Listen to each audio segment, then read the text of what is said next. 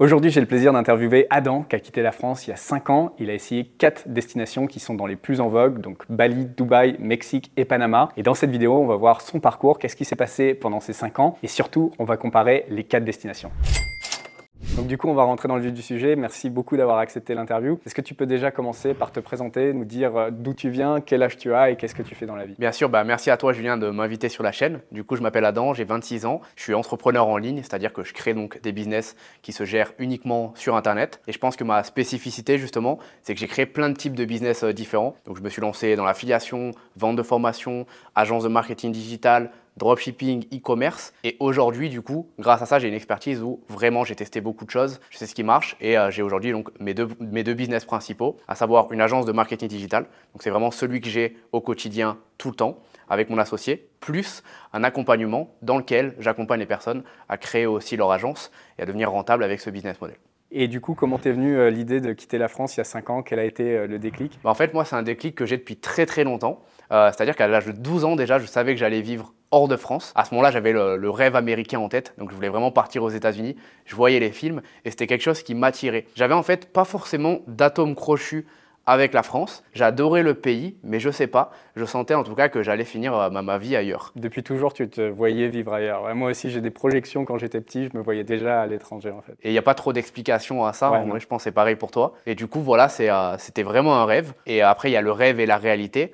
Donc euh, c'est quelque chose qui est resté dans ma tête. Lorsque je me suis lancé dans l'entrepreneuriat, donc j'avais 19 ans, j'ai commencé donc mes business et j'ai vu qu'en fait, c'était des business qui permettaient aussi, donc à la fois bien sûr de gagner de l'argent, mais en plus de ça, de gagner de l'argent euh, en étant libre. Là où tu veux, à partir du moment où tu avais une connexion Internet, euh, tu pouvais exercer. Exactement, un ordinateur, un téléphone et je pouvais travailler. Donc je me suis dit que en fait, c'était le meilleur moyen pour concrétiser cette première idée que j'avais eue à 12 ans et la mettre en fait euh, vraiment dans la réalité. Et c'est à ce moment-là, donc à 19 ans, que j'ai décidé que j'allais m'expatrier. Je ne pouvais pas encore forcément le faire parce que du coup, j'avais pas de business rentable. Donc j'ai attendu vraiment de développer mes sources de revenus, mes business, pendant deux ans. Et à l'âge de 21 ans, c'est la première fois du coup, je suis parti de France. Et donc en fait, euh, je suis jamais revenu. C'est là où tu as, commencé euh, ton chemin. Bah, justement, on va parler un petit peu de la chronologie. Si tu peux nous dire euh, les quatre destinations où tu as été, à quel moment, et à chaque fois, qu'est-ce qui a fait que tu y allais, qu'est-ce qui a fait que tu en partais? Bah, Alors à 21 ans, du coup, ça a été la première, le premier départ. Je suis parti à Bali à ce moment-là. Et Bali, c'était pas vraiment pour la fiscalité. C'était surtout en fait parce que c'était un pays qui m'attirait. C'était un peu mon rêve de partir. Tout le monde parlait de Bali, euh, en plus c'était euh,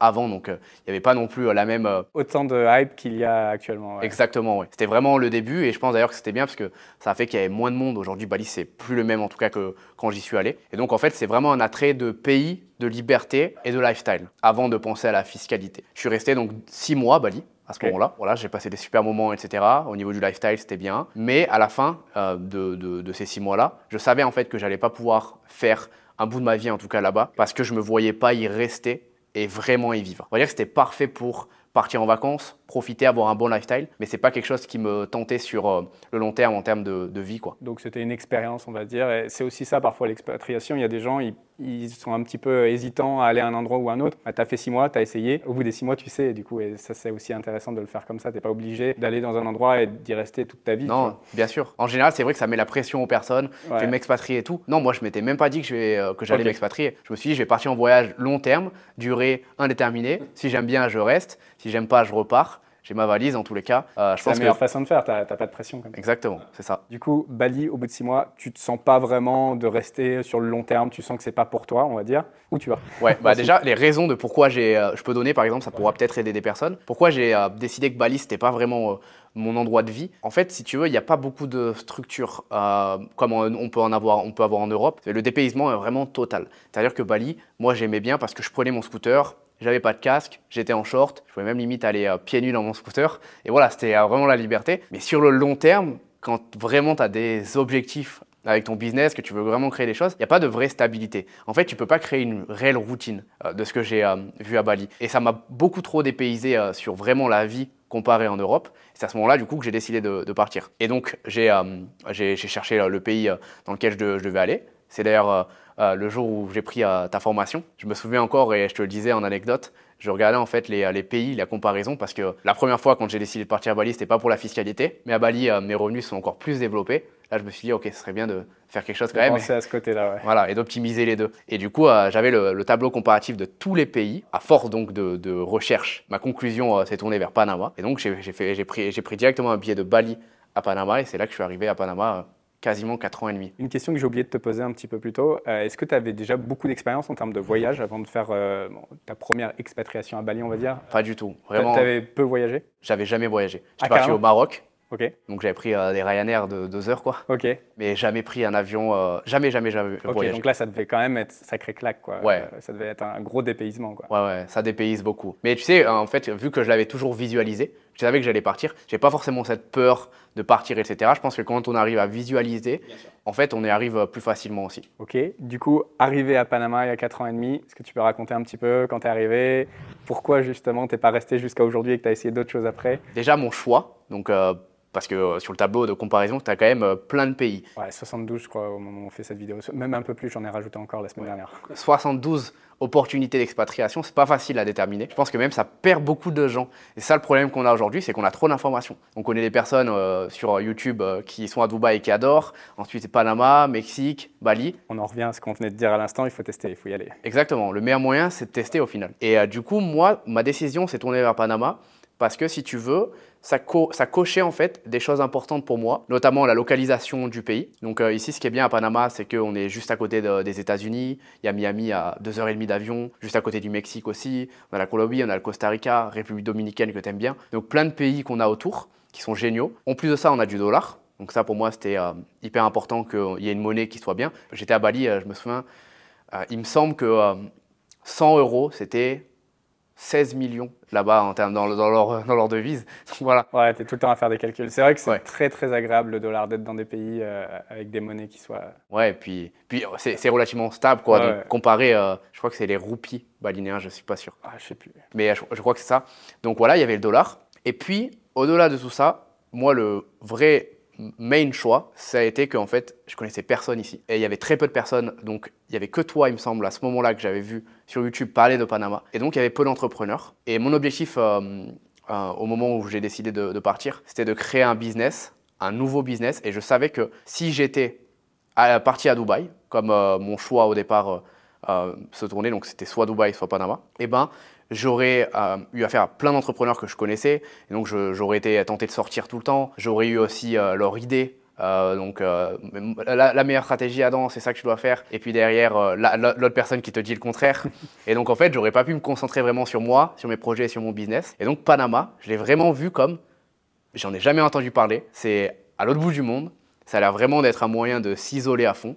Et ça va être parfait pour mon business et c'était le meilleur choix du coup C'est un truc qui revient souvent avec le Panama et que j'ai moi-même euh, ressenti et c'est un peu comme ça que je vends souvent le truc. C'est c'est un peu une bulle quoi. Euh, Panama, si tu as envie d'être dans ta bulle pour, faire, pour construire ton business, c'est assez parfait. Totalement. Il y a- euh, je pense que tu peux le, le confirmer aussi. Il y a quand même peu de- d'expatriés à l'heure d'aujourd'hui, français en tout cas. Francophone, ouais, assez peu, assez peu. On doit être euh, une quinzaine. Bah, quinzaine peut-être dans la sphère de ce qu'on fait, tu vois, e-commerce ou infoprenariat, etc. Il y a sûrement beaucoup plus. C'est juste qu'on on, on, on gravite, on gravite pas dans, Ouais. dans ces sphères-là. Ouais. Il y a beaucoup de retraités aussi. euh, voilà, il y a, Voilà, non, il y a plein il y a- il y a d'expatriés. une communauté francophone quand Ouais. même, euh, mais, Mais je trouve que voilà, les expatriés sont. euh, mais de- pas autant qu'à Dubaï. Oui. Exactement, à Dubaï, concrètement. serait dix fois plus. Et donc, comme tu dis, c'est vrai qu'il y a cet effet bulle en fait ici, et c'est ça qui m'avait tourné vers Panama, et c'est ça que j'aime toujours à l'heure d'aujourd'hui, parce que euh, maintenant ça fait 4 ans et demi et je suis encore ici, euh, et on en reparlera plus tard euh, dans la, vidéo, mais j'ai bien prévu d'y rester longtemps, et donc j'avais adoré ça. Et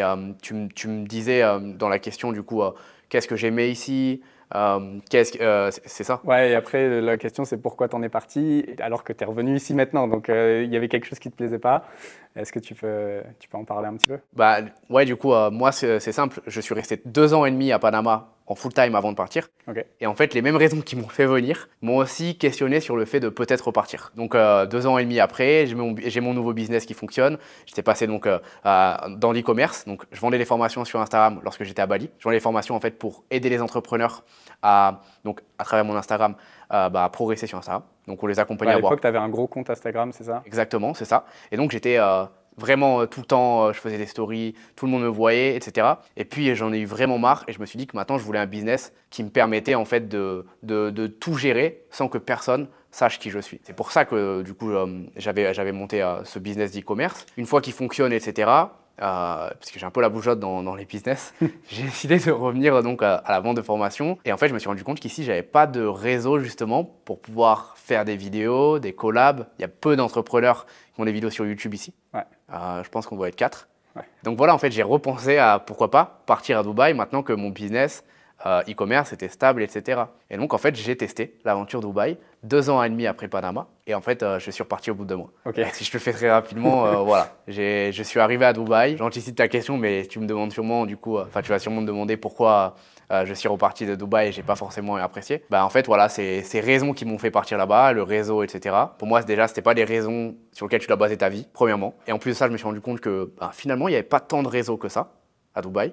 Il y a beaucoup de monde, mais en fait, ce n'est pas forcément des personnes avec qui tu vas pouvoir connecter. Ça va pas avoir un impact énorme dans ton business. Troisièmement, bah, je me suis rendu compte qu'en fait, il n'y avait pas forcément besoin de réseau aujourd'hui pour réussir. Euh, l'un des grands secrets de la réussite, c'est 8 à 12 heures sur ma chaise devant mon bureau tout seul. C'est pas des, des after-work euh, avec des entrepreneurs. Exactement.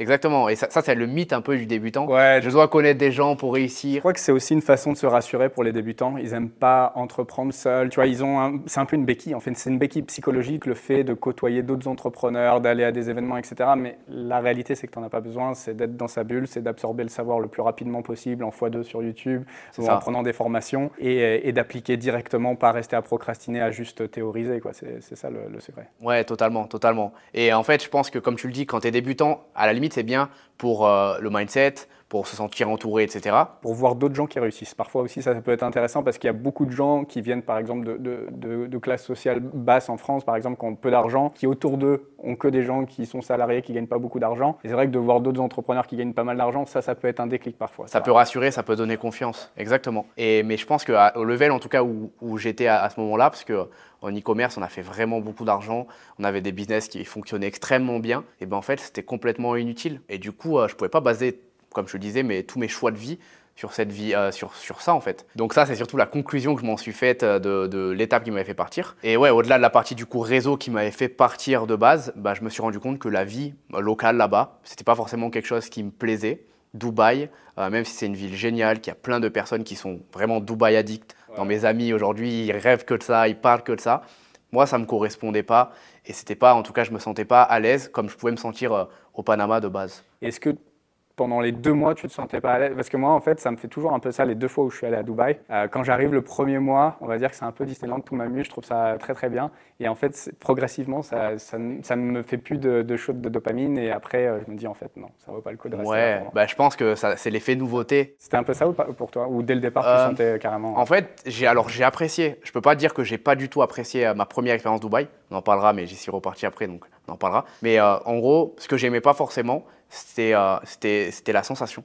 Je ne peux pas l'écrire. J'avais, des moments où vraiment j'adorais ce que je faisais, il y avait beaucoup d'activités, c'était génial, je rencontrais du monde. Mais au final, tu sais, ce feeling où tu te sens pas, moi je me sentais pas chez moi. Je me sentais pas à la maison et j'ai jamais, du début à la fin, j'ai jamais réussi en fait à le créer. Je l'ai dit dans une vidéo qu'on vient de publier aujourd'hui, euh, à Dubaï, tu jamais à la maison parce que tu n'auras jamais de titre de résident permanent, tu n'as pas le passeport, ils le donnent exceptionnellement à des talents, etc. C'est très rare que quelqu'un obtienne la citoyenneté. Donc tu te sens jamais à la maison, tu es toujours sur un titre provisoire et ça, c'est un, un, truc qui est psychologiquement, je trouve, un peu, un peu difficile. Après, il y a des gens, euh, puisqu'il y a plein de Dubaï addicts, pour qui euh, ça ne fait aucun problème, tu vois. Mais moi, c'est un vrai problème. Et c'est pour ça que j'adore par exemple Panama, où au bout de 4-5 mois, tu avais euh, la cédula, donc euh, la carte d'identité locale, et tu es à la maison, finito. ouais, totalement. Puis même, je pense que tu peux confirmer, à Dubaï, il y a beaucoup de passages. Et en fait, la plupart des gens ne sont jamais là un an à l'année. En fait, il y a du gros turnover entre déjà les 3-4 mois d'été où plus personne n'est là. Exactement. Puis après, le, fait que bah, c'est toujours des gens qui arrivent, qui repartent. Je ne sais pas si, euh, si c'est très facile de se faire des relations euh, très long terme euh, là-bas en, ter en termes Comme on pourrait avoir ici, par exemple. Ouais, ouais et puis bah, le fait déjà de devoir partir 4 mois dans l'année parce que c'est très très chaud. Pour les personnes qui y sont jamais allées, c'est très chaud. Je l'ai fait moi. J'ai essayé. T'as essayé en été ou pas? J'ai déjà essayé, ouais. Bah, la, fois où j'y suis parti, du coup, c'était en été, donc euh, j'ai découvert la fondaise, etc. Et en fait, je me dis que tu peux pas te sentir vraiment chez toi si tu es obligé de partir. Bah, déjà, tu es dans un pays où 4 mois l'année, tu, ne peux pas rester. Ouais, Exactement. psychologiquement. Tu vois, ici à Panama, on peut rester toute l'année. Il y a la saison des pluies. Là, on est en saison des pluies, on le sent pas du tout. Après, sur le, sur le papier, ça peut faire peur et c'est pour ça que je le précise à chaque fois parce que là, par exemple, j'ai un ami qui arrive aujourd'hui, c'est la première fois qu'il vient au Panama, il a regardé la météo. Il pleut là, il faut que je prévoie des trucs. Mais ouais, mais non, en fait, il pleut tous les jours, mais deux heures en fait dans la journée. Mais la saison des pluies, ouais, elle peut faire peur sur le papier parce qu'elle dure, je crois, sept mois, un truc comme ça. Ouais, elle dure sept mois. Et tu sais que moi, au moment donc, où je, où je comparais tous les pays, c'était le point le plus bloquant. Ce qui me faisait peur, c'était la saison des pluies à Panama. En fait, c'est rien. Et aujourd'hui, je me rends compte que c'est rien du tout. Et surtout pour nous encore plus, dans le sens où on est euh, entrepreneur, on est sur nos ordinateurs chez nous. C'est juste, on sort pas le, quand il pleut, c'est tout. Euh. Exactement. mais c'est sûr que si tu es employé, que tu dois euh, rentrer faire du commute, etc. Quand il pleut, le trafic est beaucoup plus intense, etc. Donc ouais, ça serait pas agréable si tu es, si es salarié. Pour nous, je pense que ça nous affecte. ouais, non, non, totalement. Des fois, je vois même pas qu'il a plu dans la journée. Je pense en six ans, deux fois, j'ai dû me retrouver dans des averses terribles. c'est pareil. Donc deux mois à Dubaï, tu te rends compte que c'est pas pour toi. Ensuite, c'est quoi la, prochaine destination? Ensuite, je reviens au Panama du coup. Donc tu reviens toujours à la voilà, maison. On revient toujours à la maison quand on s'y sent bien. Donc je reviens à Panama.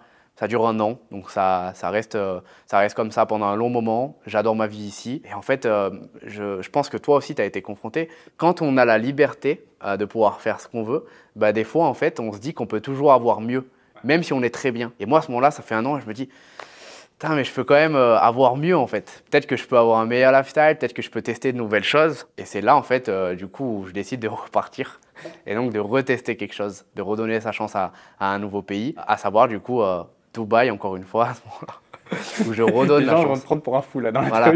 Je redonne en fait la chance à, à Dubaï parce que c'est vrai qu'aussi des fois on peut pas. Moi, moi je suis parti en été et je pense qu'en fonction des gens avec qui tu pars, de ton état d'esprit à ce moment-là, il faut bien comprendre que dans chaque pays que tu vas visiter, en fonction de comment tu te sens, tu vas avoir une appréhension différente. On parlait de Singapour. Moi, j'ai une très mauvaise expérience de Singapour. J'ai été parti en voyage, alors que je suis sûr que c'est une ville exceptionnelle. J'adore, et c'est pour ça qu'il faudra que tu leur donnes une chance. Voilà. Et pourtant, ben, ça, ça, dépendait juste en fait du mood que j'avais. Bien sûr. Et donc là, je me dis, peut-être que c'était le mood qui me plaisait pas à Dubaï, mon mood actuel, etc. Allez, je vais redonner sa chance. Pareil, j'ai envie de faire des vidéos avec des personnes et tout. Peut-être qu'il y a des nouvelles personnes qui sont arrivées. Peut-être que voilà, la vie là-bas a changé aussi. Euh, beaucoup plus de personnes ont commencé à s'expatrier en plus entre temps. Donc tu vois encore plus de témoignages.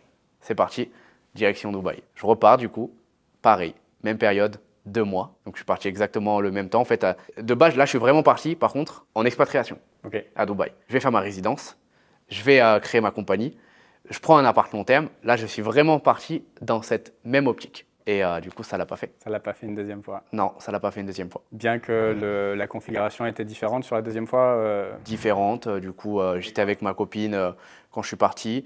C'était dans les meilleurs moments. J'avais même un ami là-bas, donc un associé, donc une personne avec qui je pouvais vraiment bah, me retrouver le soir, avoir confiance, passer des bons restaurants, etc. Mais ça l'a pas fait en fait. Euh, moi, ce que, si je peux donner mon, le, vraiment l'avis euh, global sur Dubaï, c'est que c'est génial pour passer des vacances, mais pour euh, vivre globalement, voilà, même la qualité de l'air, très important. Un gros problème. je ne sais pas si ça te le faisait, mais je sentais vraiment en fait j'étais essoufflé. Bah c'est là, je regardais sur IQR, c'est la troisième ville la plus polluée du monde, hein, avec des pics euh, terribles. Donc euh, ouais, c'est un vrai problème. Et moi, je suis asthmatique. Il y a des gens pour qui, euh, qui ne s'en rendent pas compte. moi, ça m'a vraiment affecté quand j'y ai vécu. J'ai essayé deux fois. Et je pense que c'est intéressant que tu as dit, j'ai redonné une chance au pays. Faut faire attention à la configuration dans laquelle on y va. Je suis allé une fois six mois en tant que célibataire. J'y suis allé une fois dix mois en couple. Et je voulais donner une autre chance sur une autre configuration. Et les deux fois, j'ai eu un peu la même conclusion. bon, il y, y, a pas mal de choses, mais notamment la, pollution, pour moi, ça a été un des trucs euh, vraiment qui m'a fait aussi partir. Parce que bah, tu peux pas, tu peux pas euh, euh, en connaissance de cause, t'abîmer la santé. Enfin, c'est ouais. quoi. Bah, tu, en fait, tu sors de chez toi et tu le sens, ah mince, limite, il faut plus que je sorte de chez moi tu le ressens énormément. Si les personnes qui nous regardent n'ont pas visité Dubaï, peu importe la, très grande ville qui est très polluée, ça se ressent énormément. Surtout en fonction de où tu habitais en France avant, euh, petit village, etc. Peut-être qu'un Parisien qui n'a pas de problème de, respiratoire, je suis asthmatique, tu vois. Moi, je pense que je pousse un peu le truc, tu vois. Mais peut-être quelqu'un qui n'a pas de problème respiratoire et qui habitait à Paris, peut-être que ça lui fera pas grand-chose, peut-être. Mais ça reste très mauvais, quoi. C'est dans les villes les plus polluées. Après, ils travaillent énormément à essayer de baisser euh, cette pollution possiblement dans les années à venir. Mais, entre-temps, vous vous abîmez la santé en étant à, Dubaï, surtout si vous faites des activités en extérieur, etc. Ouais, exactement. Et je vais donner aussi un peu d'autres arguments à, la décision de partir, parce que là, les gens ils vont se dire, mais ce gars est fou, il part, il revient, c'est trop pollué, il repart. Ce n'est pas juste à cause de la pollution. C'est un peu le même, euh, déjà le, le, même enfin la, la, même conclusion que je m'étais faite la première fois. Oui, il y a du réseau, oui, il y a beaucoup de monde, mais tu n'en as pas besoin. Au contraire, c'est vraiment des distractions de sortir tout le temps, etc. Il euh, faut savoir que oui, il y a plein d'activités, il y a plein de choses à faire, mais euh, moi, je suis quelqu'un qui sort peu de base. Et euh, là, tu vois, sortir à un restaurant à Dubaï, je pourrais avoir exactement le même ici à Panama et payer 50 euros, alors qu'à Dubaï, par, personne, à Dubaï, la dernière fois, on, a payé donc 1200 euros à 4, donc 300 euros par personne. Ça va très vite, Dubaï. Ça va très très vite. Voilà, en fait, c'est des choix que tu. Même si, même si aujourd'hui on fait de l'argent, c'est pas une raison de le dépenser, alors qu'on pourrait avoir quelque chose d'aussi bien euh, et en étant aussi épanoui. En fait, à Dubaï, je sais pas, il y a ce sentiment où les choses sont trop chères. En fait, tu as toujours un peu ce truc-là. Alors après, il y a des.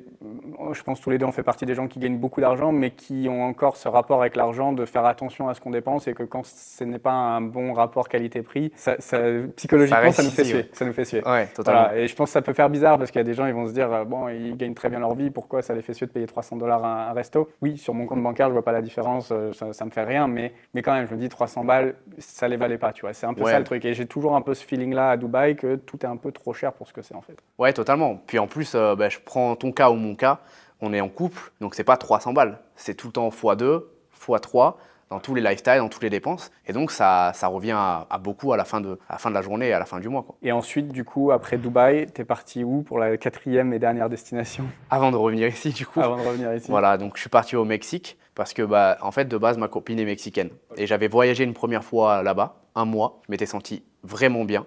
Donc, euh, beaucoup de nature. C'était en fait ce dont j'avais besoin. C'était, en fait, je suis parti à l'opposé de Dubaï. Vraiment, j'avais eu. Euh, Bon, j'avais eu un an à Panama où j'étais vraiment jamais sorti, resté chez moi. Après, je vais encore dans une très grande ville. Et du coup, à ce moment-là, je me suis dit, j'ai vraiment envie de m'isoler dans un coin où il y a la plage magnifique, il y a la nature. C'était où euh, au Mexique? C'était à Playa del Carmen. Donc euh, Playa del Carmen et Tulum. En général, c'est la plupart, euh, enfin c'est la destination où les gens vont s'expatrier. La plupart des gens, en tout cas les Français, etc. Et donc moi, je suis allé là-bas. Et il faut savoir que j'en ai pas parlé dans la vidéo jusqu'à maintenant, mais à Dubaï, en fait, un petit peu avant, j'ai commencé à tomber, enfin, je suis malade. Du coup, j'ai développé une maladie au niveau de mon cou. Et en fait, ça a rendu tous mes choix un peu vraiment, ça, ça, a changé ma vie dans le sens où j'avais plus du tout envie de la même chose. J'avais vraiment envie de m'isoler, j'ai envie de prendre soin de moi, j'avais envie de pouvoir me soigner et de penser à moi. Et en fait, le Mexique, c'était exactement ça, quoi. C'était. ça cochait cette case. Exactement. Ok, du coup, arrivé au Mexique. Arrivé au Mexique, super bien. Vraiment, réellement, la vie là-bas. En fait, le Mexique, c'est un mélange pour ceux qui euh, euh, voudraient savoir, de Bali, je pense, et euh, d'une petite ville de ce que j'ai ressenti. On va dire que le, ce qui m'a fait partir de Bali, le fait de vraiment être trop dépaysé, vraiment aucune infrastructure, et ben en fait, à Playa del Carmen, j'ai retrouvé les avantages de Bali sans les inconvénients. Okay. Je dis pas que Playa del Carmen est meilleur que Bali si on veut s'expatrier, mais je dis qu'en tout cas, ça correspondait plus à ce que j'avais en tête pour vivre. Là-bas, vraiment, la vie est géniale pas très cher, des maisons incroyables, la décoration là-bas. Hein, je sais que par exemple, tu aimes bien les décorations, les belles décorations. Incroyables. Genre vraiment euh, euh, en pierre, belle pierre. Ils ont vraiment des très bons goûts. La plage, vraiment super belle. C'est les Caraïbes, donc euh, plage bleu turquoise. Il y a beaucoup, beaucoup, beaucoup d'activités. C'est un peu comme à Dubaï. Tu peux aller à 100 mètres de chez toi et tu vas trouver quelque chose à faire, passer la journée, te régaler. Il y a plein de beach clubs, il y a plein d'hôtels de luxe pour ceux qui ça intéresse, sachant que tu peux y aller juste pour passer la journée. tu peux. Voilà, tu n'es pas, pas, obligé de prendre une nuit en fait. Et du coup, euh, bah, ça, ça, permet en fait d'occuper tes journées. Et donc, euh, le Mexique, exceptionnel. Qu'est-ce qui t'a pas fait Là, ils vont penser que tu es schizophrène dans l'interview, je suis désolé. Hein. bon, alors qu'est-ce qui se passe après? Non, en fait, euh, exceptionnel, mais ma santé, si tu veux, elle, elle continue à, à s'empirer. J'ai quand même passé un an au Mexique, et en fait, elle a continué à s'empirer, ça se soignait pas, malgré tout ce que je faisais. Là-bas, j'arrivais pas à me soigner, parce qu'il faut savoir que Playa del Carmen, au niveau de la santé, il y a, enfin, je suis allé une fois dans un hôpital, c'est très compliqué. C'est un peu comme à Bali c'est très très compliqué. À Dubaï, par exemple, il n'y a pas ce problème. Au Panama, on, en reparlera, je pense, après. Pareil, on n'a pas ce problème. Mais au Mexique, c'était compliqué. Et donc, en fait, ça a été euh, un choix qui m'a fait euh, partir parce que je devais quand même vraiment prendre soin de moi. Et en plus de ça, j'arrivais pas, si tu veux, à avoir vraiment un groupe d'amis au Mexique. Donc, si tu veux, euh, au Panama, au Panama, par exemple, on va avoir 15, 20 Français qui sont à peu près dans notre industrie et avec qui on va pouvoir bien s'entendre. Donc, ça fait un petit noyau. À Dubaï, il y en a énormément c'est trop. Mais au Mexique, il y en a très très peu. Et en fait, j'ai été du, coup tout seul, tous les jours avec ma copine. C'est quelque chose qui ne me convenait pas. Euh, je pense qu'on a besoin aussi d'être sociable, etc. Quelques amis, Exactement. Donc si tu veux, là-bas, j'avais un lifestyle incroyable. Je dépensais pas non plus beaucoup d'argent. Quoique les loyers sont quand même assez chers. Hein. Je dépensais pas beaucoup d'argent. Mais par contre, euh, j'avais pas voilà, ce- cette tribu en fait autour de moi. C'était temps pour moi en fait de vraiment trouver un- une solution à mes problèmes de santé. Parce que là-bas, je pouvais en prendre, en prendre soin. Il faut, comprendre que la nourriture, elle est vraiment bien saine. Il y a plein d'infrastructures autres que les hôpitaux pour euh, prendre soin, euh, de soi, des massages, des spas.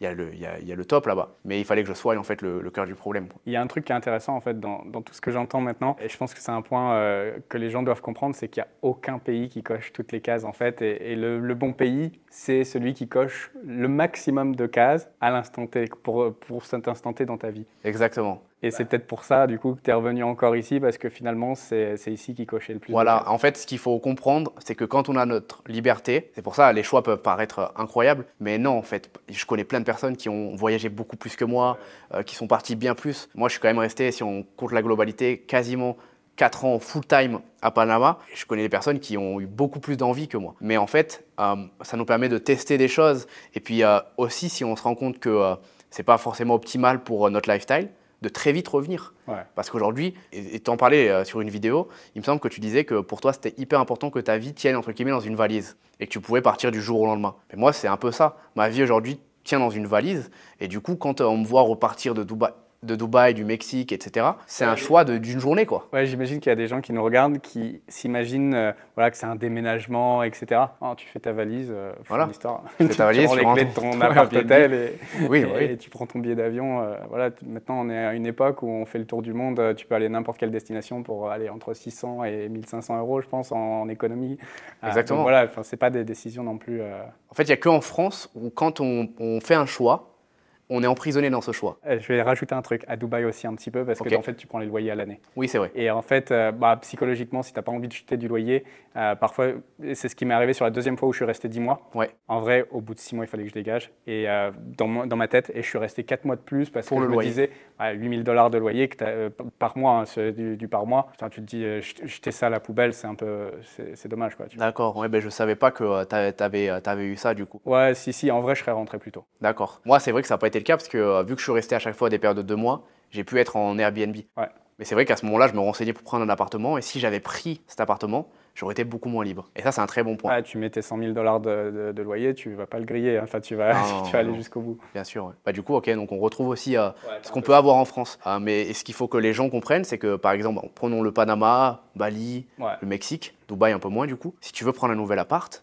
on va pas te demander plein de papiers comme on pourrait te demander en France. Ça va pas te prendre euh, un an à, à valider. Il y en a plein. Tu visites un appart, il te plaît, tu le prends, tu payes et puis tu pars. Je crois que si tu pars trop tôt, qu'est-ce qui se passe ici? Euh, Tu dois Ici, donner tu un dois- mois de loyer, un truc Tu as, une caution, donc tu, tu donnes la caution, mais encore, franchement, si tu préviens avant, tu peux, euh, tu peux négocier et pas l'avoir. Et ça, c'est un des grands luxes de la vie, c'est la flexibilité en fait. Et ça, c'est vraiment un truc qui m'avait dérangé avec Dubaï, le fait de payer à l'année les loyers pour quelqu'un. J'aime quand même bien me déplacer une partie de l'année, etc. Enfin, t'es un peu pied et poing lié si tu veux pas acheter à la poubelle du loyer. Après, il y a des gens qui vont être confortables, c'est pas grave pour eux. Et ça va. Mais c'est vrai que d'être flexible, parce qu'on ne sait jamais ce qui peut nous arriver dans, dans notre vie. Moi, j'ai développé par exemple ces problèmes de santé, ça aurait pu être autre chose, ça aurait pu être un proche ou même autre chose. Et ça peut être bien en fait de pouvoir partir rapidement. Ouais. Et pas d'être, euh, d'avoir euh, l'impression d'avoir un, un poids en fait attaché à notre pied de- et d'avoir des difficultés pour partir. Donc pour conclure un peu toute cette boucle, tous les pays que j'ai fait, etc., pour vraiment faire un résumé et la conclusion euh, pour les personnes qui nous regardent, aujourd'hui donc je suis de retour à Panama. Et l'avantage, c'est que j'ai testé tous les pays qui me donnaient envie. Aujourd'hui, j'en ai plus aucun en tête. Et je sais qu'au final, je vais euh, m'établir ici pendant un très long moment. Ça fait déjà longtemps que j'y suis, mais je compte bien y rester un long moment. Comme tu disais, c'est pas le pays le plus parfait. Il coche pas toutes les cases. Par contre, c'est celui qui en coche le plus pour moi.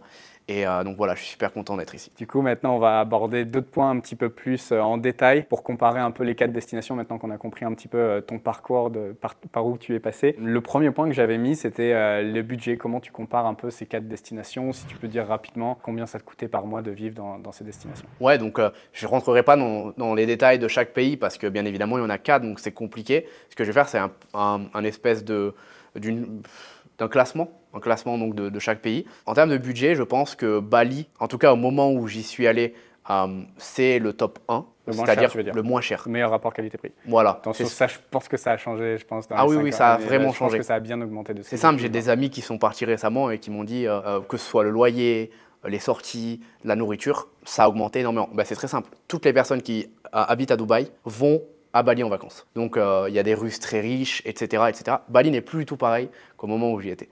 Donc c'est pour ça, prendre avec des pincettes. En tout cas, à ce moment-là, c'était le cas. Ensuite, je pense, euh, et ça va surprendre beaucoup de personnes, qu'en termes de budget global, je mettrais au même endroit le Mexique et Panama.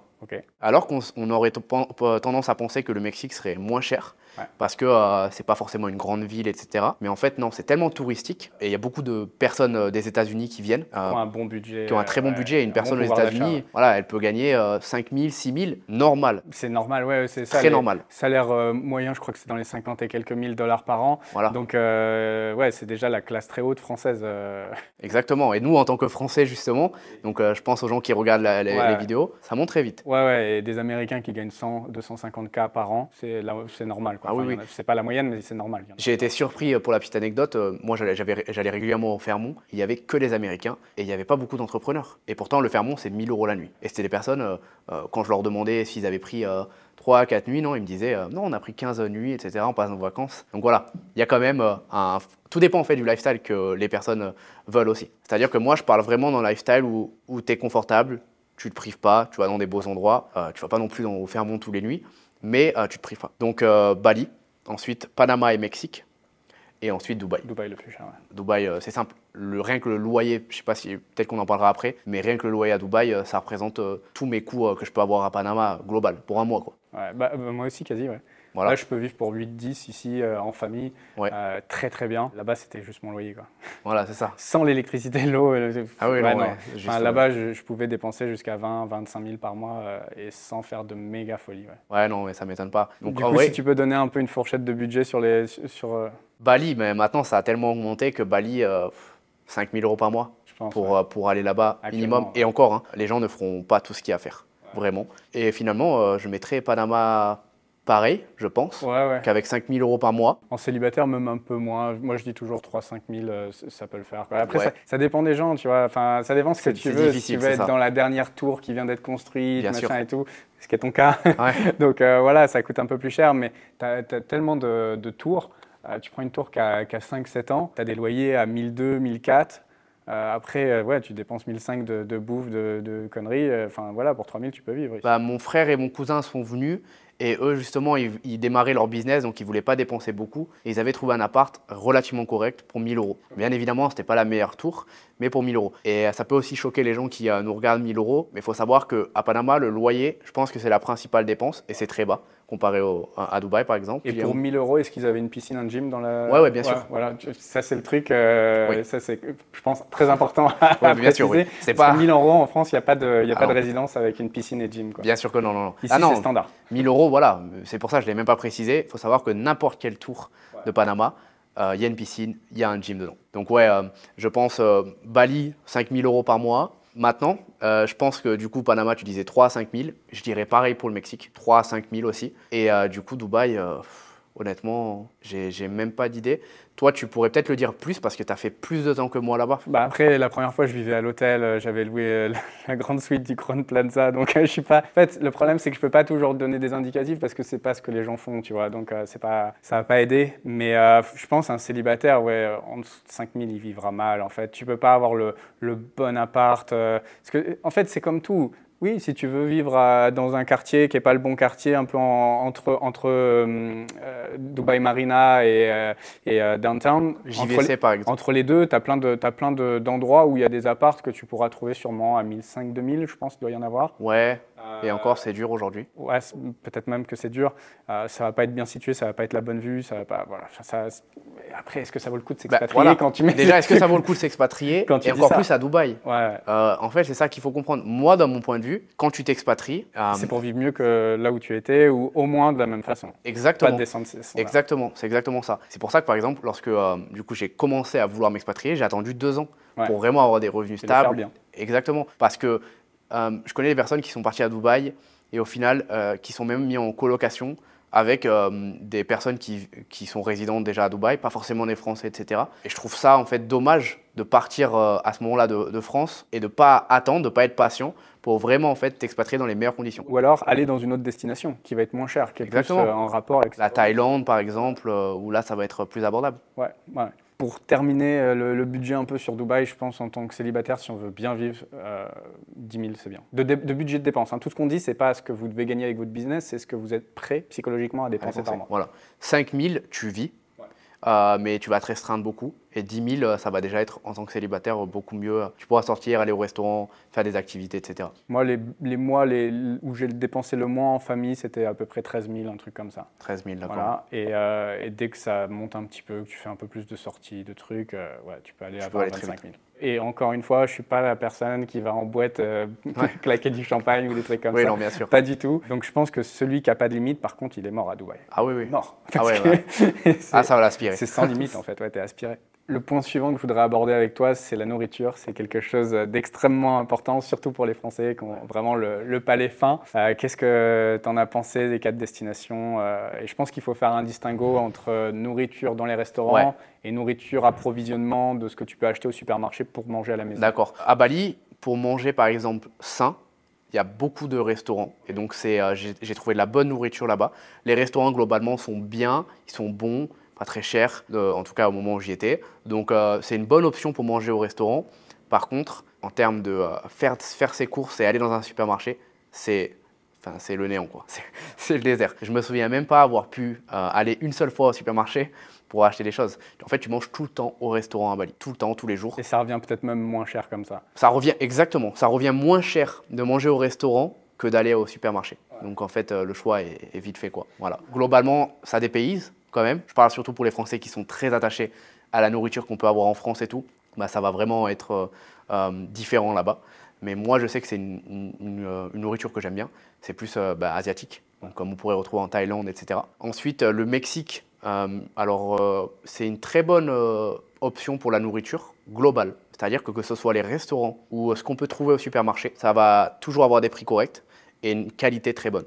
Et un bon achalandage, j'imagine. Il y a beaucoup de choix dans les supermarchés. Il y a beaucoup de choix. Ouais, Euh, Il y a des chaînes, il me semble, américaines qui sont là-bas. du exactement. coup, Il y a Walmart, Ok, ouais. il y a plein de chaînes américaines. Puis après, tu vas même pouvoir trouver des, euh, des supermarchés plus fins, avec plus de, pos- de possibilités, etc. Donc euh, globalement, très bien. Et les restaurants, très très bons.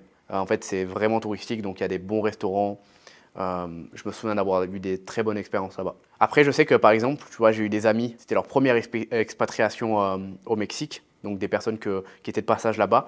C'était compliqué pour eux au niveau de la nourriture. Je sais que je suis quelqu'un de pas très difficile, mais pour eux, ça a été compliqué. Ouais, si tu as des standards euh, français, européens, après le reste du monde, euh, c'est pas aussi bon. Ah c'est compliqué tout le temps. hein. C'est très compliqué. veux dire, ouais. euh, ça, ça, c'est sûr et certain. Pour Panama, euh, globalement, je trouve qu'on a des très bons restaurants avec un très bon prix. Pour moi, il me suffit largement.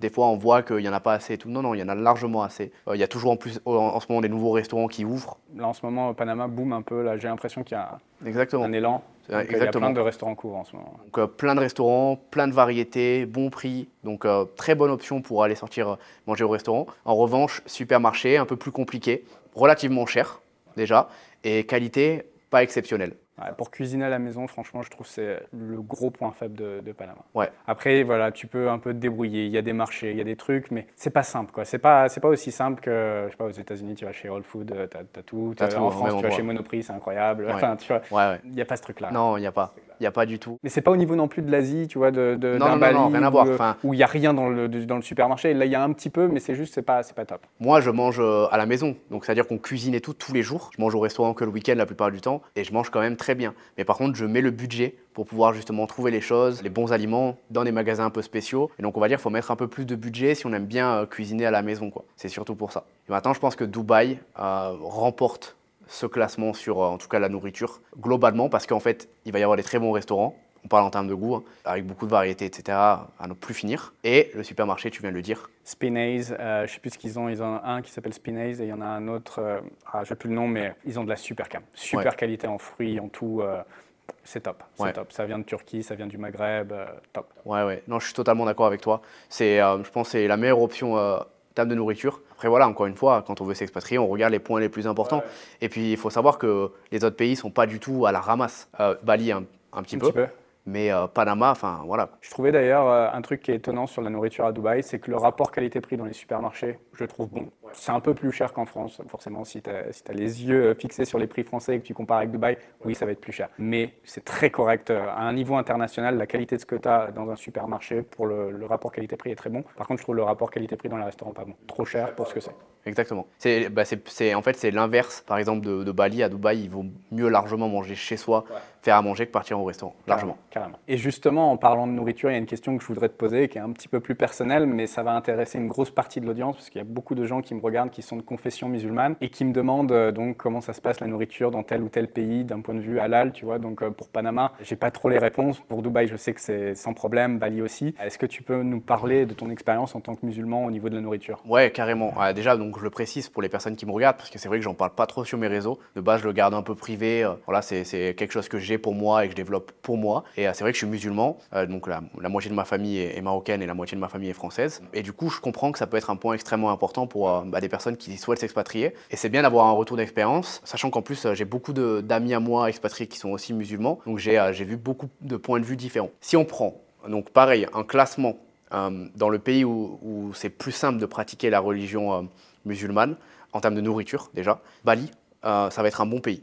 Parce qu'on va pouvoir trouver des options. Faut savoir, Bali, je ne veux pas dire de bêtises, mais en fait, c'est une île où il y a plusieurs religions qui cohabitent. Et donc, en fait, on va facilement retrouver, il me semble, hein, la religion musulmane là-bas. Ça va pas être la prédominante, mais on va, on va, on va retrouver.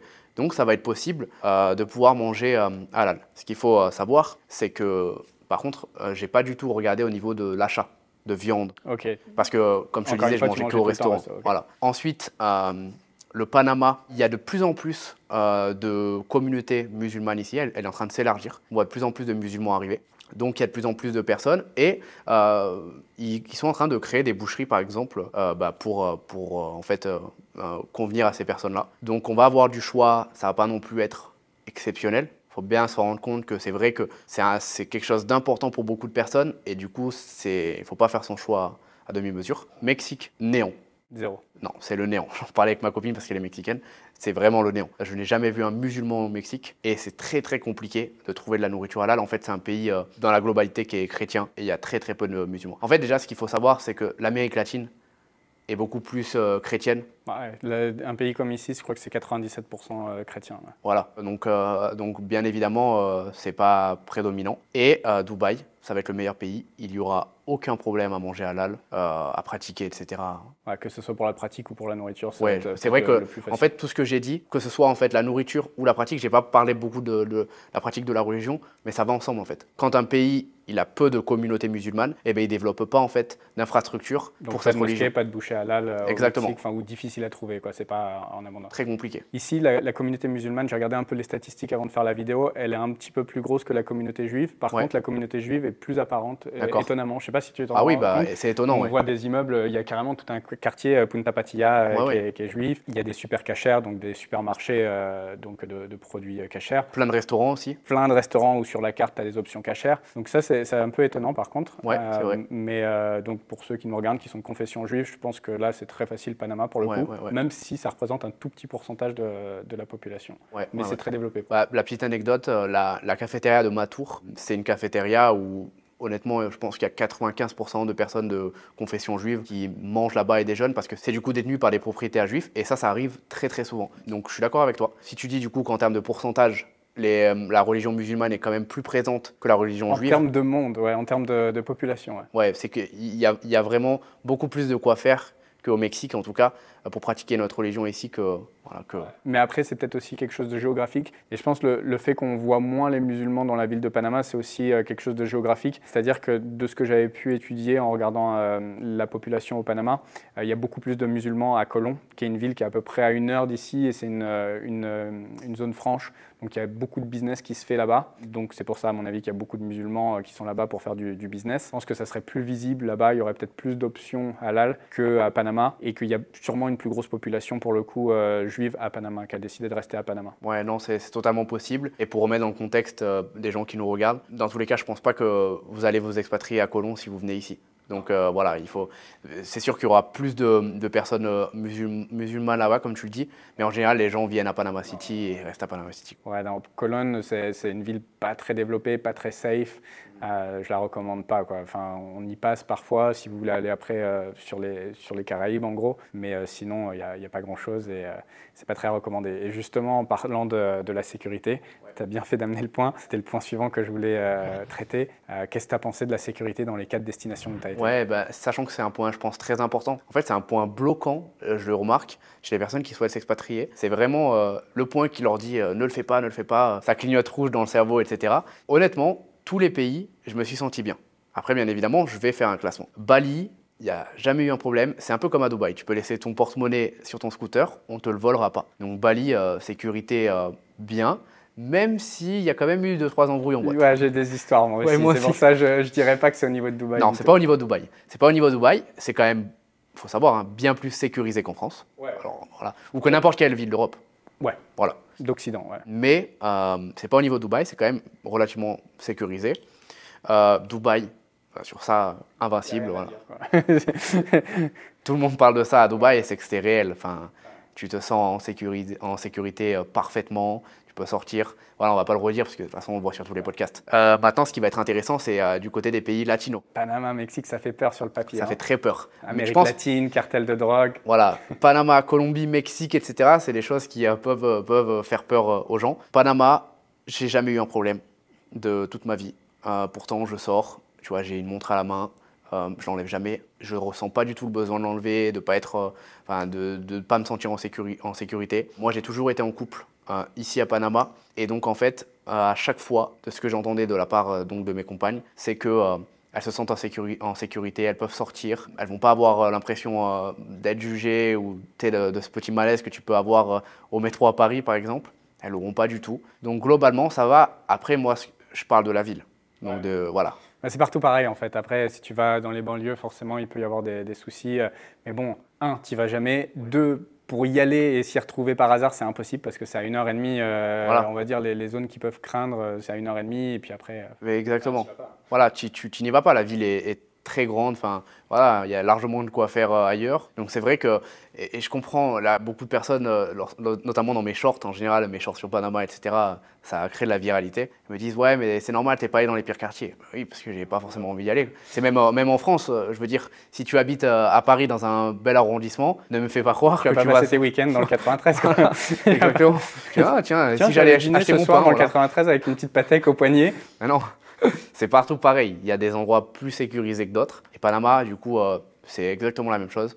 Moi, je me sens en pleine sécurité. Mais quand même, c'est un truc que je répète souvent parce que je pense que c'est très important que les gens le comprennent, surtout ceux qui n'ont pas trop voyagé et qui sont vraiment dans leur, dans leur bulle française. C'est que dans le centre d'une ville comme Panama, euh, il n'y a pas de danger du tout. Alors que quand tu es dans le centre de Paris, où tu pourrais sur le papier te dire que ça craint moins que d'être dans les banlieues qui sont autour, euh, ça peut craindre en fait le centre de Paris. Ouais. Ici, tu n'as pas du tout ce souci. Bah non, j'avais vu une étude, euh, il me semble que c'est à Punta Pacifica.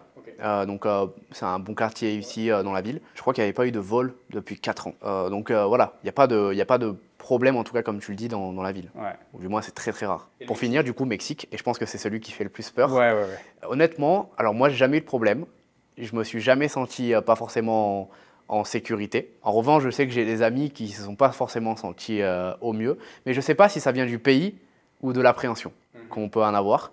Euh, là, c'est des, des, des, villes très très touristiques où je suis allé. Playa del Carmen, Tulum. Et donc en fait, il peut y avoir de la violence. Même dans Playa del Carmen et Même dans Playa del Carmen et surtout Tulum. Okay. Tulum est l'endroit le moins sécurisé de cette zone-là. Okay. Mais ça ne sera jamais envers les touristes la plupart du temps. En fait, c'est des, euh, règlements de compte. entre... Euh, Moi, j'ai déjà vu des histoires où euh, à Starbucks, ça a tiré. Mais moi, j'ai une big non pour moi directement. Ouais, c'est c'est différent. Les taxis, tu peux. Y a, en fait, la plupart des taxis appartiennent au cartel. Si tu as envie de ne pas te faire arnaquer, tu dois prendre le, le, taxi dans une autre rue pour pouvoir éviter la rue du cartel. Sinon, tu peux avoir des problèmes, etc. Ouais, non. Mais j'ai jamais eu de problème et je me suis senti en sécurité. Donc, j'aime pas casser du sucre sur un pays, mais c'est vrai que je pense que je le mettrai au dernier dans le classement. Parce qu'il y a quand même des violences, elles sont là. Anecdote très simple, on était euh, dans la rue euh, pour boire un verre, dans la, plus grande euh, rue de Playa del Carmen, la plus touristique, etc. Et on a commencé à en fait avoir, comme dans les films, au moins 20 voitures de, police avec euh, sur chaque voiture euh, cin- euh, six policiers qui descendaient euh, euh, de la voiture en courant. On a même vu un policier qui a perdu son pistolet par terre et le, le pistolet traînait, euh, tu sais, parce qu'il avait le Ouais, petit câble, il traînait derrière lui, etc. Et en fait, ils ont, ils ont fermé tous les bars de la rue en même temps, mis des rideaux, on s'est retrouvés euh, enfermés dans le bar euh, parce que justement, euh, il y avait en fait un règlement de compte euh, de cartel dans la rue principale de, de Playa Carmen. Bon, là, du coup, Donc euh, voilà. ceux qui cherchent la sécurité, euh, Non, voilà, si c'est un point ça, coche pas du tout ce- cette case-là. Bon, après, j'imagine peut-être Playa del Carmen, si tu restes un peu dans ton complexe, mais bon, là, tu vis dans un ghetto doré, du coup. Voilà, là par contre, tu vis vraiment dans plus un cette ghetto doré. impression-là, alors que ici, en vrai, il doit y avoir des problèmes avec la drogue ici à, à Panama, mais j'ai l'impression surtout qu'elle elle transite ici, alors que, enfin, tu vois ce que je veux dire, elle passe par Bah, là, là- mais. Bah, Là-bas, c'est très simple. Il faut savoir que à Playa del Carmen, tu ne passes pas 100 mètres sans qu'on te propose de la drogue. alors qu'ici, je crois pas. Enfin, Non, euh, non, ça on n'arrive m'a pas. jamais proposé, Alors- j'ai jamais senti l'odeur du shit. Euh, tu sais, en, en France, Ouais. et même ça me choque, je sais plus, dans, dans- ça m'arrive d'aller dans des pays euh, en voyageant, putain, ça, ça pue dans la rue. Ah bah, c'était au- en Argentine. Ok. En Argentine, ça sentait la, la drogue dans la rue, Ok. et c'est un truc que ça n'arrive pas non, ici. non, ça, ça n'arrive jamais. Le seul, le seul endroit où on va te proposer, c'est euh, quand tu vas dans l'endroit des boîtes, Casco Viejo, où là, ça peut arriver, mais ce sera que le soir, et ça sera jamais fait de la, mani- de la même manière qu'à Playa del Carmen. Ça sera fait euh, avec très peu de personnes, ça sera très euh, irrégulier, donc on va pas te le proposer à chaque fois. Et en plus de ça, il y aura pas, ça va pas insister. Alors qu'à Playa del Carmen, euh, ça se voit en fait que c'est contrôlé par le cartel. Ils te proposent comme s'ils te proposaient euh, d'acheter des Haribo. Ou des glaces. voilà, c'est c'est vraiment comme ça. Ou même à Touloum. À Touloum, il n'y a pas un restaurant dans lequel tu peux rentrer. C'est que des restaurants branchés en plus. Et où tu vas aller aux toilettes et pas avoir une personne en face du toilette qui va te proposer euh, d'acheter euh, de la drogue Incroyable, incroyable. et drogue faute. Et ici, un truc qui est assez intéressant aussi, euh, c'est que en gros, j'ai l'impression que les gens fument pas beaucoup ici, même de la cigarette, etc. Enfin, ils sont quand même plutôt sains, j'ai l'impression, les, les Panaméens de ce côté-là. Ouais, très très peu de cigarettes. Et ça, c'est un très bon point que tu donnes. Dans tous les cas, les plus gros fumeurs, c'est les Français. Tu vas sur une terrasse de café, les Français, les Chinois, Ouais. au Maghreb, au Maroc aussi, c'était pas mal. Ouais. Mais c'est vrai que même euh, au Mexique, les Mexicains ne vont pas fumer. À Dubaï, les gens vont pas fumer. Et ici, les gens vont pas fumer. À Bali, les gens vont pas fumer. Donc la cigarette, vous aurez des problèmes avec la cigarette si vous êtes avec des Français.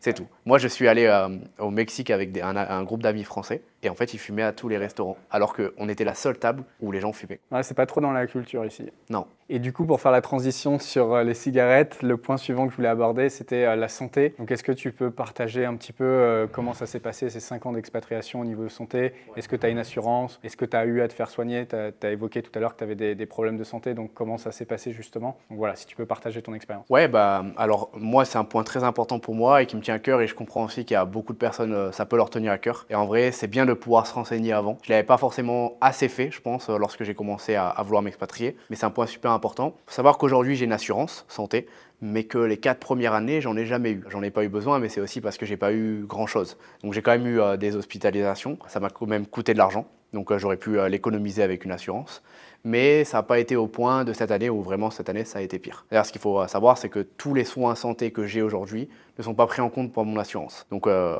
voilà, en général, qu'on ait une assurance ou pas, si on a quelque chose de très spécial, c'est compliqué de se faire prendre en compte. D'ailleurs, ça peut me faire euh, la transition sur euh, un message que j'ai envie de faire passer aux gens, c'est que à chaque fois que je mets un réel sur Instagram, sur TikTok, ou que je dis euh, euh, qu'actuellement je suis à Panama, au Mexique, etc. Ouais, tu profites et après tu reviendras te faire soigner par la santé, etc. La santé en France, c'est gratuit. Non, la santé en France n'est pas gratuite. Déjà, vous faites saigner en impôts pour pouvoir l'avoir euh, Exactement. gratuitement. Voilà, tu la payes. Et en plus de ça, ça va te couvrir uniquement pour les petits bobos. Les choses très simples que tu vas avoir. Tu vas chez le généraliste, oui, c'est couvert. Tu as une entorse, ça peut être couvert. Mais en fait, au moment où tu commences vraiment à avoir. Et plein de personnes ne l'auront jamais, et tant mieux pour elles. Mais si tu as quelque chose de beaucoup plus compliqué, ben là, ça va être, ça va être difficile de se faire prendre en charge. Moi, euh, à, à l'heure actuelle, la maladie que j'ai, que euh, si j'avais été en France ou euh, au Panama, ou à Dubaï ou peu importe, ça aurait été la même chose. J'aurais dû payer de ma poche pour me faire prendre en charge. Donc c'est pas voilà, c'est quand on s'expatrie, on évite, on n'est pas, euh, on tombe pas directement sans santé, etc. Ce n'est pas du tout le cas. Maintenant en termes de soins, de coûts, etc. Je dirais que Bali, ça fait peur. Vraiment, faut pas se faire mal à Bali. C'est très simple et c'est ce que tout le monde dit. Si tu tombes en scooter euh, et ça arrive très souvent parce que tu mets pas de pantalon, etc. et que tu te fais mal euh, et que donc tu perds de la peau. euh, Des fois, il y a des personnes qui perdent de la peau littéralement, mais qui peuvent pas aller à l'hôpital parce que c'est horrible. Donc euh, c'est vraiment pas une expérience à faire. Ça c'est très très compliqué à Bali. Mexique, Moi, j'ai dû me faire soigner, donc, parce que ma maladie a commencé là-bas, à la capitale. Donc, il y a à peu près une heure d'avion pour aller là-bas. Donc, c'est très cher, mais par contre, c'est relativement bien. On va dire que c'est pareil qu'à qu'à Panama, je pense, où à la, la santé ici à Panama est vraiment bien. On n'a pas à se plaindre, on a des, des hôpitaux qui sont vraiment bien. Hôpitaux privés, euh, tu te sens vraiment bien. C'est pas comme en France, tu vas pas attendre 10 ans euh, aux Ça, c'est urgences. Un autre truc que les gens oublient, c'est qu'en France, si tu veux un spécialiste, maintenant, c'est quoi? C'est 4 mois, 6 mois, c'est Ouais. l'enfer. Ici, tu veux un spécialiste, c'est le jour même, non, souvent, et sinon, c'est le lendemain, après-demain. Vraiment, le pire que j'ai vu, c'est une semaine d'attente pour le spécialiste, qui a le plus de rendez-vous, etc. Donc, tu ne dois pas attendre ton rendez-vous euh, super longtemps. Et même quand tu vas aux urgences, tu te fais prendre en charge directement. Voilà, c'est quand même un processus différent. Et la santé au Panama, moi, j'ai été dans plusieurs hôpitaux, j'ai fait plein de soins, plein de tests. Elle est vraiment bien. Et c'est pour ça que je la mettrais même en top 1. Ok. Au-delà de Dubaï, et je vais m'expliquer pourquoi. Parce que Dubaï, la santé est géniale. Tu as les meilleurs hôpitaux, les meilleurs spécialistes. Mais à quel prix? Ouais, là, c'est- ça tape dur à Dubaï. Ça tape très très dur. J'ai deux anecdotes. Une où je suis allé chez le kiné et la, la consultation c'était 500 dollars. J'ai pensé que j'étais chez le kiné de David Beckham, je sais pas. Je me suis dit que je m'étais trompé. Ça pouvait pas être comme ça tout le temps. Et une autre fois où je suis allé chez un médecin spécialiste, un peu pour euh, les hommes. Voilà, je laisserai les gens euh, imaginer quel. et en fait, pour la petite anecdote, j'en suis ressorti avec euh, 1300 euros, je crois, euh, pour une consultation. Ouais, c'est très cher. Ici, c'est pas donné, mais enfin, je, je sais pas, les mêmes choses, ça aurait coûté 4-5 fois moins cher. Ça aurait coûté ouais, Bah, vraiment le 4 fois moins cher. Le kiné, ça serait pas plus de 100 dollars ici. Non, ici, un, un ostéopathe, c'est 70 dollars. Là-bas, c'était vraiment 500 dollars. Et en plus, euh, en fait, ce que j'aime pas, en plus à Dubaï, c'est qu'il y a cette culture où on te fait vraiment consommer la santé. C'est-à-dire que moi, ma kiné, elle me mettait directement 10 séances. Donc, on va se revoir là, etc. Je te mettais rendez-vous. Et euh, le spécialiste, c'est pareil. Tu as ça, donc tu dois revenir là. Tu reviens faire tes tests. Et en fait, c'est vraiment un business. Ouais. Ils essayent de prendre le maximum qu'ils peuvent sur toi. Il y, a ça, il y a ça un petit peu aussi ici, si on compare avec euh, des pays euh, en Europe où il y a moins ça, on va dire, euh, où il n'y a pas ça même parfois. Mais on va dire qu'à Dubaï, c'est vraiment le niveau le plus haut. J'ai pu voir ça, c'est l'upsell quand tu passes à la caisse. Quoi. Ah oui, c'est vraiment ça. c'est- épouvantable. En fait, c'est vraiment des business. Et du coup, ça fait un peu remettre en question le, le savoir un peu de, de la personne qui est en train de te soigner, parce que tu te dis, si elle est en train de me faire un peu des techniques de vente comme ça, est-ce qu'elle n'est pas en train de m'ajouter des trucs alors que j'en ai pas réellement besoin, tu vois? Exactement. J'étais allé pour, euh, pour mon dos, euh, ça me faisait un peu peur, tu vois, et du coup, j'ai rien fait et ça a été mieux. ça a été mieux. Ouais, bah, je pense que tu as eu le bon choix parce que J'ai laissé mon corps, j'ai juste fait de la muscu pour euh, renforcer mon dos et, euh, et voilà, et ça s'est passé. Alors qu'eux, ils partaient là sur un devis de- d'injection de, trucs. T'en aurais euh, eu pour euh, Ah, 10 mais 000. c'est- ou- ils voulaient quoi. tout, tout de suite que je signe et que je prenne une partie euh, après la première consultation et je crois que c'était 14 000 dollars. Ouais. Ah ouais, ouais. 14 000 dollars. Ouais. Donc tu vas à un rendez-vous euh, donc à la clinique spécialisée dans, dans la colonne vertébrale et euh, parce que j'avais j'ai des, des hernies discales, j'en ai 6 en même temps. Super. C'est un chantier, le, pompon. Et du coup, ils, te, ils te font la consultation. Bon, t'en as pour 300 balles, mais je m'y attendais, c'est Dubaï. Ici, je pense que ça coûterait 80, 120 euh, chez un bon spécialiste. Et après, ils veulent directement te dire voilà, bon, bah, a- on te fait un plan et il va y en avoir pour 14 000 dollars. Est-ce que vous voulez payer combien de pourcentage d'acompte euh, maintenant Tu vois, c'est Mhm, mhm. directement? Ouais. C'était pas, c'était pas confortable du tout. Ouais. Après, euh, on précise, c'est nos expériences. Oui, oui, oui. Voilà, on peut toujours écouter l'inverse. C'est pour ça que c'est encore une fois important de tester et de voir. Ouais. Mais c'est vrai que là, on a quand même deux expériences similaires pour, euh, pour, pour ça. Quoi. Donc du coup, on a vu la santé. On va parler d'un autre point qui peut faire peur parfois, c'est la langue quand Ouais. on s'expatrie. Donc tu as fait euh, des pays où c'était euh, hispanophone et d'autres anglophones. Euh, Est-ce que tu parlais les deux langues? Est-ce que c'était quelque chose qui euh, te tracassait avant de, avant de partir ou pas? Ouais, bah, en- moi, je te dis, ça n'a jamais été une priorité pour moi. Je me suis pas posé mille questions. Est-ce que je vais pouvoir parler là-bas, etc. À un moment donné, il faut y aller et ben Faut voilà, parler, quoi. Exactement. Et en soi, ça n'a jamais été un problème. L'anglais, je le parle. Donc, euh, Dubaï et Bali, zéro souci. C'est important, je pense, quand même, de travailler un peu son anglais dans tous les cas pour le business, le pour l'expatriation. c'est le minimum. C'est le minimum. Il faut le faire. Donc ça, voilà, je pense que la plupart des personnes l'ont ou alors le feront. Pour l'espagnol, euh, donc Panama et Mexique, au Mexique, ils parlent quand même plutôt euh, bien anglais vu que c'est touristique. En fait, plus c'est touristique, plus il y a de l'anglais. Et donc, plus on peut parler anglais. Panama, c'est le moins touristique, on va dire. Et pourtant, ça m'a jamais causé de problème. Oui, ici, ils parlent espagnol, pas trop anglais. Mais en fait, euh, pourquoi faire euh, la plupart du temps Tu vas au supermarché, tu as besoin de dire bonjour, merci, au revoir. Au restaurant, c'est tout le temps la même chose. En plus, tu apprends très vite à comprendre l'espagnol. Tu le parles pas vraiment, mais tu le comprends et du coup, tu peux toujours t'expliquer. En général, en plus, c'est toujours avec quelqu'un qui peut t'aider. Euh, Ça dépend en fait si la personne euh, qui souhaite s'expatrier a vraiment prévu de rencontrer plein de gens. Ouais, et de se mélanger vraiment, de se faire des amis locaux, dans ces cas-là, c'est indispensable. Exactement. Et notamment par exemple de rencontrer des filles ou rencontrer euh, un garçon si du coup une fille nous regarde. Donc là, bien évidemment, c'est plus endommageant. Mais si c'est pas forcément le but, moi par exemple, la plupart de mes amis ici sont français, donc on parle tout le temps en français. Et après, il n'y a que quand je sors, etc. Et au fur et à mesure, tu, tu commences à apprendre l'espagnol. Donc c'est vraiment pour moi un point je peux comprendre qu'ils sont importants, mais en soi, c'est un, les gens se prennent beaucoup la tête, alors qu'au final, il n'y a aucun souci. Donc avec un niveau basique en fait d'espagnol, tu arrives à te, à te, débrouiller Même sans aucun niveau. Enfin, moi, quand je suis venu ici, je parlais zéro mot espagnol, zéro.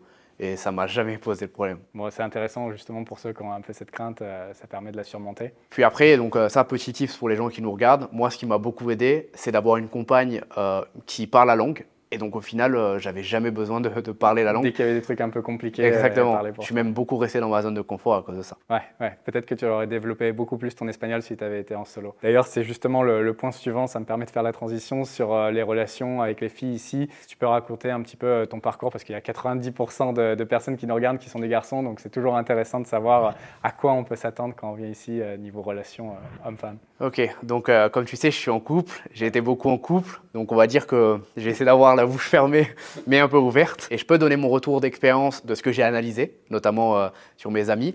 Euh, moi, il faut savoir que voilà, j'étais en couple 4 ans avec une fille. Donc, tu es arrivé en couple déjà Exactement. Je suis arrivé en couple. Euh, c'est justement cette compagne parlait espagnol, donc j'avais de la chance, etc. la vie en couple ici se passe super bien, mis à part que c'est très compliqué de trouver des amis en fait, ou des personnes qui sont en couple. Quand, quand, tu vois les expatriés ici. Beaucoup de célibataires. Beaucoup, beaucoup, beaucoup, beaucoup de célibataires. Si on compare par exemple à Dubaï où là c'est différent. Mais à Panama, c'est très compliqué de trouver des amis justement en couple. Euh, et donc ça, ça a été un petit frein pour moi. Aujourd'hui, je suis encore en couple. Donc en fait, j'ai jamais eu vraiment ma période euh, célibataire. Euh, j'ai toujours été en couple. Et par contre, de ce que j'ai vu, c'est voilà, c'est très simple. Si aujourd'hui des gens qui nous regardent veulent rencontrer des, filles, veulent commencer leur nouvelle aventure un peu de, de ce côté-là, c'est l'Eldorado, tout simplement. C'est très simple. Et euh, je te le disais, on en parlait un petit peu, c'est un peu comme le business. Si tu veux des résultats différents, des fois, tu dois faire des choses différentes. Et bien là, si tu veux des résultats différents avec les filles, tu as juste à changer de pays. Donc moi, j'ai parlé pour euh, les pays latinos. Parce que Dubaï et, et, euh, et Bali, c'est pas du tout pareil. Mais pour les pays latinos, donc Panama et Mexique, en tant qu'homme d'Occident, tu n'auras aucun souci, peu importe qui tu es, à trouver euh, des nouvelles compagnes tous les soirs si tu en as envie. c'est difficile de rester euh, 10 jours ou 2 semaines célibataire ici. Si, si vraiment tu es actif et que tu recherches quelqu'un, tu restes pas célibataire, contrairement à d'autres pays, où, notamment les, Émirats. La première fois que j'y suis allé euh, en tant que célibataire, c'est statistiquement déjà c'est pas bon. C'est 220 euh, hommes pour 100 femmes. déjà ça commence très mal. Et puis c'est une compète, c'est pas une mentalité très saine là-bas. Et il y a aussi énormément de passages. Ça c'est un truc qui est, très important à, à Panama, c'est que si vous matchez une nana sur Tinder ou si vous rencontrez une nana euh, dans un bar ou peu importe, elle est ici, elle habite ici, c'est sûr. Euh, enfin, c'est très très rare qu'elle soit de passage. Alors qu'à Dubaï, tout le monde est, un peu de passage. Ouais, totalement. Il y, y, a ce truc. Bah, en fait, c'est simple. Tous mes amis à Dubaï sont en couple parce qu'à Dubaï, si tu trouves une femme, tu la gardes. Tu la gardes. Parce que euh, c'est très très compliqué, comme tu disais. Alors qu'ici, je le disais, aucun de mes, de mes amis est en couple. Parce qu'en fait, euh, c'est beaucoup plus facile d'être célibataire et de s'amuser que vraiment d'être en couple. Et du coup, c'est aussi un désavantage pour ceux qui veulent être en couple. C'est-à-dire qu'ici, trouver une fille avec qui tu vas pouvoir rester, avec les mêmes valeurs, avec qui tu t'entends bien, etc., et construire quelque chose, c'est très compliqué. Donc voilà, en fait, ça dépend juste euh, du choix de vie qu'on a envie d'avoir. Et à quel moment tu en es dans ta vie? Il y a des gens qui vont nous regarder qui sont plus jeunes, qui ont plus envie de s'amuser, peut-être. Voilà. Ça sera mieux. Et puis des gens qui voudront euh, des relations plus longues, ça sera peut-être pas le mieux. Après, c'est pas impossible non plus, puisque tu es l'exemple, ouais, tu as réussi à. J'ai trouvé ma copine du coup actuelle euh, quand je suis allé au Mexique. Et du coup, c'est un, un, bon, un bon contre-exemple, comme tu dis. Voilà, donc ça, c'est vraiment le retour personnel que j'ai pu voir. Encore une fois, je suis en couple. Rencontrer plein de filles tous les soirs, c'est pas forcément ce qui m'intéresse, mais je sais que, imaginons si demain ça ne le serait plus, ici en tout cas, voilà, j'aurais aucun problème. Donc globalement, on a fait un bon tour d'horizon de tous les points qui sont importants euh, sur une expatriation, enfin je pense les, plus importants. Ah, C'était cool d'ailleurs d'avoir euh, ton avis et de pouvoir comparer quatre destinations à la fois. J'espère que ça sera pas trop long pour ceux qui regarderont, mais au moins ça fera une vidéo bien complète. Et euh, maintenant, ce que j'aimerais te demander, c'est qu'est-ce qui te manque de la France, puisque ça fait cinq ans que tu es parti. Est-ce qu'il y a des, choses vraiment qui, qui, te manquent ou est-ce que tu as envie d'y retourner de temps en temps? Comment ça se passe? Est-ce que tu y retournes de temps en temps d'ailleurs? Ouais, ben écoute, moi j'y retourne très peu. Il euh, y a même des moments où j'y étais pas allé pendant deux ans et demi. Donc je suis vraiment quelqu'un dans le groupe d'amis que j'ai en tout cas qui y retourne vraiment peu. Petite anecdote, mon père à chaque fois que je l'appelle me dit euh, mais tu vas retourner en France un jour, on retourne toujours à nos racines, on revient toujours là, où on est, euh, on est né, on a vécu, etc. Et moi je continue à lui dire non papa, je ne reviendrai jamais. En fait j'aime beaucoup trop ma vie d'expatrié. Il y a, rien qui me manque aujourd'hui en France, si ce n'est que ma famille, au final, et c'est tout. La nourriture peut-être? La nourriture, non, parce qu'au final, je peux la trouver dans des restaurants, etc. Et puis, euh, j'ai pas envie d'être la personne qui profite énormément à un endroit et puis euh, va faire le rabat-joie. mais c'est vrai, euh, je suis pas pleinement heureux, il me manque la nourriture. C'est un petit détail aujourd'hui. surtout qu'on arrive à trouver quand même, voilà, en voilà. faisant l'effort, on trouve. Exactement. Bien évidemment, lorsque je rentre, je suis très content d'aller dans un beau restaurant à Paris ou quoi que ce soit, mais j'ai pas envie de baser ma vie sur ça. Mais j'ai dit la nourriture parce qu'en fait, c'est toujours le truc qui revenait d'habitude. C'est pour ça que j'ai trouvé bizarre même que tu le dises pas. Ouais, non, mais on mange très bien dans plein de pays. Je suis pas quelqu'un de très compliqué non plus avec la nourriture. Oui, c'est important, mais tu le disais, on ne peut pas tout avoir. Et aujourd'hui, oui, en France, on a de la nourriture exceptionnelle, mais c'est pas pour autant que le reste suit derrière. Même si ça reste un très beau pays, la France c'est plus qu'il y a des points manquants. Donc ce qui te manque de la France, c'est la famille. Comment tu organises un petit peu pour voir ta famille? Elle vient te voir ou euh, Ouais, la plupart du temps, bah là par exemple à Noël, euh, ma famille va venir ici, je vais louer un bateau, on va le passer à Noël donc euh, sur les îles avec eux, etc. Et c'est exceptionnel, ça leur permet de voir de nouvelles choses. Donc c'est vrai que des fois je vais aller les, les revoir, mais aussi souvent ça va être eux qui vont me rejoindre. Ma mère est venue au Mexique, voilà, en général on se retrouve dans d'autres pays aussi. Du coup, euh, ta vision maintenant euh, sur un horizon de 5, 10, 15 ans ou peut-être même plus long, ça va être quoi? Est-ce que tu comptes rester ici? Est-ce que tu aurais d'autres destinations que tu voudrais tester? Puisqu'on a vu que tu avais eu la bougeotte un peu sur les 5 dernières années. Euh, du coup, voilà, qu'est-ce que, que tu prévois? Ouais, ben là justement, grâce à toute cette bougeotte, je sais que je suis bien au Panama. Je sais que c'est le pays le plus parfait pour moi dans son imparfait. C'est-à-dire qu'il y a plein de choses qui sont pas qui cochent pas toutes les cases. Mais globalement, c'est vraiment là où je me sens mieux et là où j'ai envie de rester. Donc aujourd'hui, j'arrête de me prendre la tête sur quel pays euh, euh, je, peux optimiser, dans lequel je me sentirai encore mieux, etc. J'ai trouvé mon bonheur ici, je l'accepte et j'ai pas prévu de, bouger avant 5, euh, 10 ans s'il faut. On va dire qu'en fait, j'ai aucun autre pays aujourd'hui en tête qui pourrait remplacer Panama dans la globalité. Du coup, tu as l'air super serein sur ton choix, ça, fait plaisir à voir, je suis très content. Et euh, c'est aussi ça, un peu la, paix intérieure, c'est de pas toujours avoir la, bougeotte. C'est aussi important pour le business de ne pas toujours être en, déplacement, parce que quand tu te déplaces, bah, tu es en camping, tu construis rien quand tu es tout le temps à Tu n'as pas de routine et tout. Ouais, donc euh, super, je, je, suis content d'entendre ça. La dernière question, c'est quel conseil tu donnerais à quelqu'un qui voudrait s'expatrier? Il y en a plein qui nous regardent, qui sont en France. Ça leur donne envie de nous regarder dans les interviews comme ça. Ils ne savent pas où, par où commencer. Ou peut-être qu'il y a, peut-être des conseils, des petits trucs que tu as pu glaner de, tes 50 ans. Ouais, bah, déjà, c'est de ne pas se prendre la tête. Parce que j'ai fait plusieurs pays, on l'a vu dans cette vidéo. Changer de pays ne m'a jamais tué, au contraire. Ça a été des expériences, j'ai énormément appris. Je regrette rien le fait d'être allé au Mexique, plusieurs fois à Dubaï, à Panama. Au contraire, ça a toujours été l'expérience. Donc de ne pas se prendre la tête. Vous ne connaissez pas aujourd'hui votre pays final. Euh, encore plus si vous n'avez euh, jamais visité de, de, pays. Et en fait, juste foncer. La plupart du temps, le problème chez les gens, c'est qu'ils se prennent beaucoup trop la tête. La langue, la nourriture, la santé, non. Aujourd'hui, lorsqu'on lorsqu'on voyage, et n'importe quelle personne qui voyage un minimum pourra le dire, on est très rarement confronté à des vrais problèmes. En général, le seul problème, en fait, c'est où est-ce qu'on va aller, où est-ce qu'on va se sentir bien. Et donc moi, voilà, mon, mon premier conseil, ce serait de vraiment arrêter de se prendre la tête. Et le deuxième, ça serait euh, bah, de mettre en place en fait des, des sources de revenus, des business, des investissements, peu importe, mais de partir uniquement lorsqu'on a de l'argent sur notre compte en banque. C'est une erreur que je vois beaucoup trop souvent. En fait, les gens euh, démarrent une activité en ligne et commencent déjà à regarder comment optimiser euh, sa fiscalité. Mais en fait, avant de regarder comment optimiser sa fiscalité, il faut gagner de l'argent. Il faut faire ses premiers milliers d'euros. Et euh, aujourd'hui, les gens complexifient leur vie alors qu'ils grillent les étapes.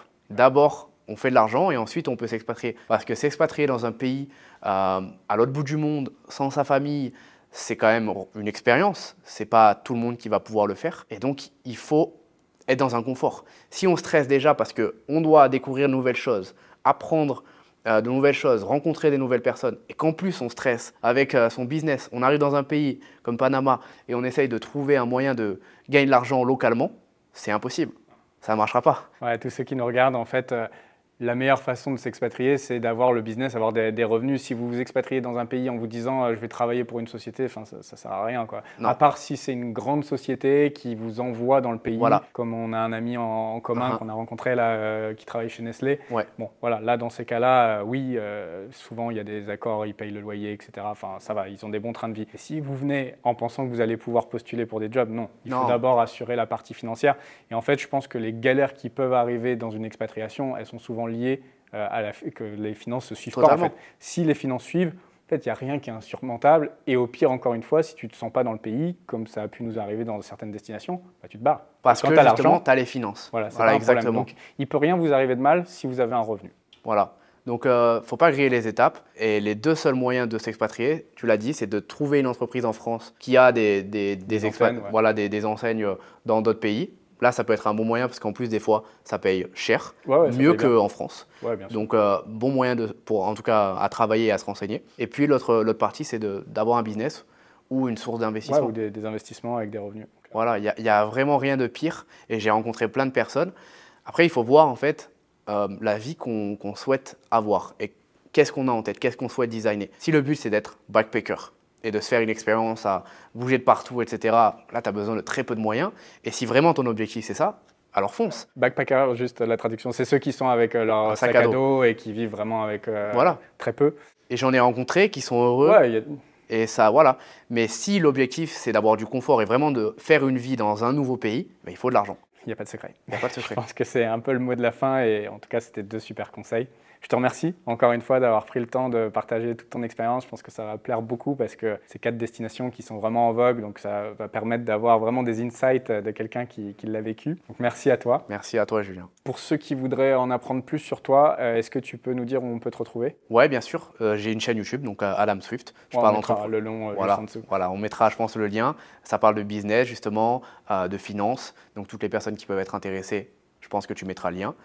Et puis voilà. Merci beaucoup encore une fois. Et enfin, la dernière chose que je voulais vous dire avant de vous quitter, c'est que si vous êtes intéressé par le fait de vous former à mes côtés et suivre la même formation qu'Adam a suivie pour optimiser votre vie, donc réorganiser vos business et votre vie à l'international dans le but de payer peu ou pas d'impôts et de vivre dans des meilleures conditions, eh bien sachez que j'ai une formation qui s'appelle la Offshore Mastery. Vous retrouverez toutes les informations juste en dessous en description. Vous pourrez rejoindre une formation avec des vidéos exclusives et également un mastermind, donc une communauté avec des gens qui sont déjà expatriés aux quatre coins du monde et qui s'entraident au quotidien.